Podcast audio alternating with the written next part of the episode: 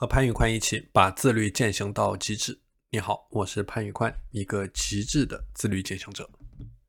我们说时间管理的过程呢，实际上就是去解决困难的过程。永远不要做一些简单、机械、重复的事情。简单的事情没有价值。如果你反复做简单、机械、重复的事情，你就会像一个螺旋一样，不断的打转，但是没有真正的前进。你整个人觉得很感动，陷入到一种自我满足的伪勤奋的状态。所以一定要做困难的事情，容易的事情谁都会做。你觉得容易，所有人都觉得容易，凭什么轮到你呢？那困难的事情呢，往往意味着价值，就别人都解决不了，你能解决，你创造出了更多的价值，你带来了更大的时间投资回报率。所以一定要做困难的事情，日常的平淡能够磨灭一个人所有的志气。所以不要做简单的事情，永远做困难的事情，否则你就会被日常的平淡所淹没。你要反复的给自己洗脑，做难事必有所得，做难事必有所得，做难事必有所得。我之前做事呢，也是有畏难情绪，我总是喜欢挑简单的做。我学习也是，锻炼也是，工作也是，赚钱也是。但后来我发现，我即使做的再多，我其实只是在我的舒适圈里面打转，就像陀螺一样。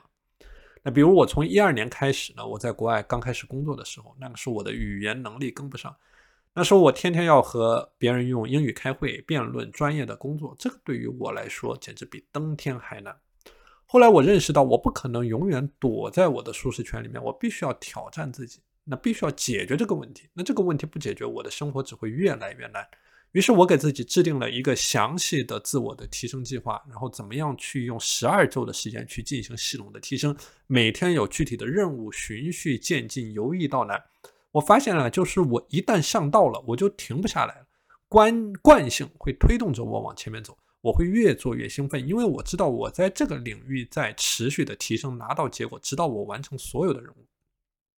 那工作这件事情也一样，就我刚开始做工作的时候呢，我只愿意做一些最简单的事情，而且做很多。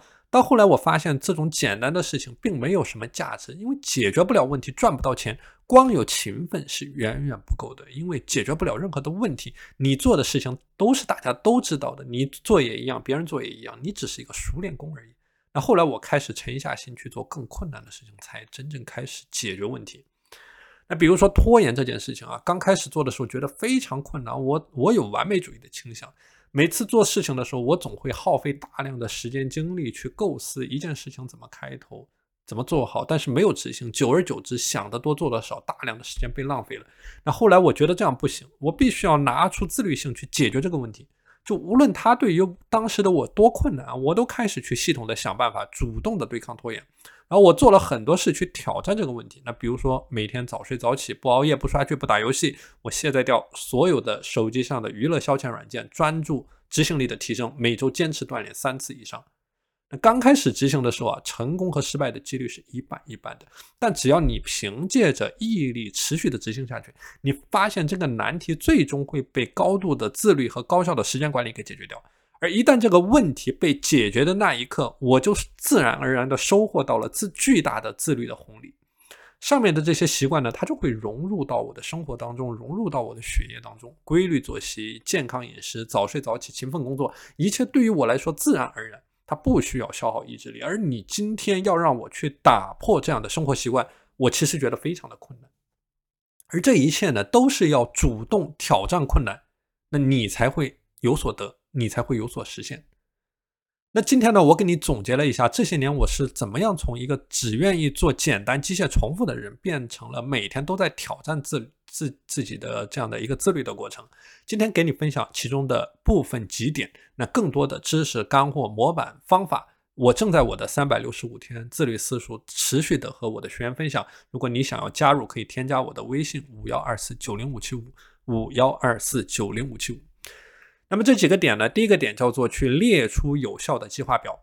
那当我遇到一个实在做不动的大项目的时候，我就把它拆分到每一个具体的环节，每一个最简单的步骤。比如说，你让我去写一篇一万字的时间管理干货，我写不出来。那我计划表里面第一步一定是在某年某月某天写五十个字。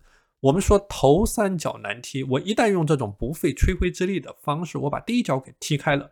那后面的工作其实进展就非常容易了，因为惯性的力量它会推动着我持续的前进下去。我从一二年在国外开始工作的时候呢，那个时候语言的能力跟不上，让我去用英语为母语的人沟通交流、开视频会议去辩论，这种这种事情呢，你想想，你觉得比登天还难，但后来就真正的做到了，而且非常容易做到，而且是每个人都可以做到的，因为我给自己制定了详细的提升的计划，怎么样用十二周的时间去提升。就当你真正的面对这种困难任务的时候啊，你可以利用计划表去作为一个工具解决问题。那这第一个方面。第二个方面呢，就是利用他人监督的方法。就你可以找一个你最信任的人，你用仪式感的方式，然后借用别人的力量去监督自己完成某个困难的任务。比如说，我每天都会在我的三百六十五天的自律私塾输出大量的实战干货。其实这个过程对我自己来说也是一种挑战，也是突破我自己舒适圈的过程。因为我对于我自律私塾的学员是有承诺的，所以我会去持续的建立我的干货内容的军火库，不断的扩大我的认知，以及在时间管理这一个领域做得更加的专业。那么第三个方面呢，叫做去享受挑战的过程。当你真正喜欢上挑战自己的这个过程，你整个人的行为方式都会发生变化。你不再单纯的追求一种确定性，而是真正去拥抱自律，拥抱精益求精。你会自己想办法去做得更好。那比如说我在自律的饮食管控方面，我做的比周围的百分之九十九的人都要好。那核心的原因就是我极度的享受这个过程。我知道保持适度的饥饿，或者说保持七分饱，能够极大的提升我的健康状况，能够促进我细胞的自噬，能够去激发我的免疫系统，能够让我头脑清醒，能够刺激神经元的生长。所以我会非常享受去合理饮食的这个过程，而不需要别人拿着枪拿着炮去逼着我做我的健康的饮食管理，而不是去胡吃海塞。我是非常排斥胡吃海塞的。所以，一旦你解决了你思想上的问题，你就会拥抱生活当中的各种困难。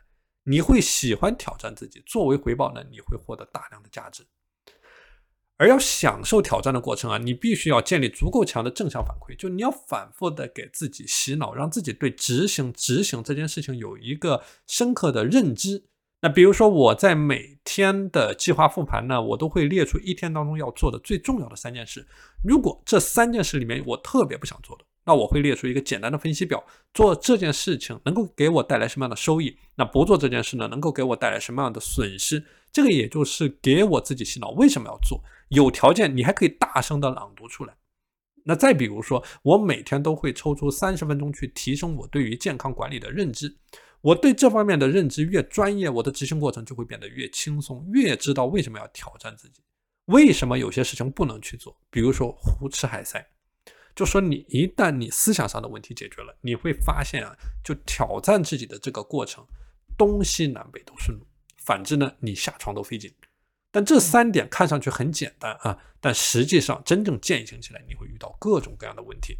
那我目前正在我的三百六十五天自律私塾持续的为学员解决他们在实战过程当中的具体问题，用我这十四年极致自律的经验，帮助他们完成自律和个人的自我蜕变。如果说你想要加入到我的自律私塾，你可以添加我的微信五幺二四九零五七五。那今天的节目就和你分享到这里，我是潘宇宽，我们下期节目再见。